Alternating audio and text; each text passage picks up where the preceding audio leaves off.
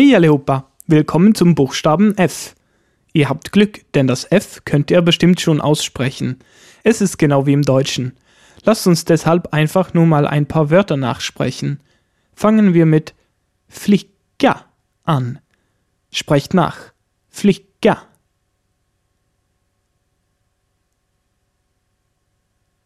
Får.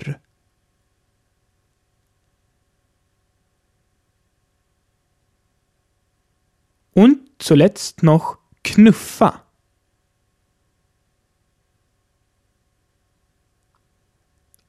Ihr seht, F ist ganz einfach.